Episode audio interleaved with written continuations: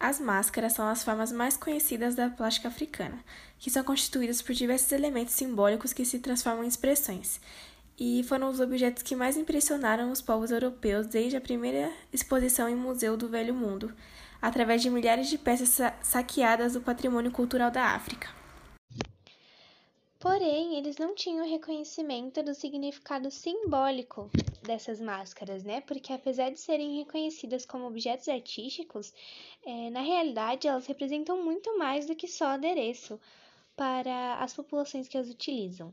Elas são como símbolos ritualísticos que têm o poder de aproximar as pessoas da espiritualidade.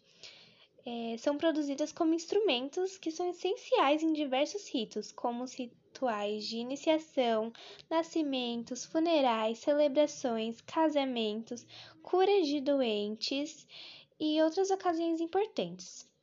E no geral, é, os rituais contam também com música, dança, além de vestimentas próprias. É, é criada toda uma atmosfera mágica a fim de transformar os participantes que vestem as máscaras em representações de antepassados, espíritos, animais e deuses.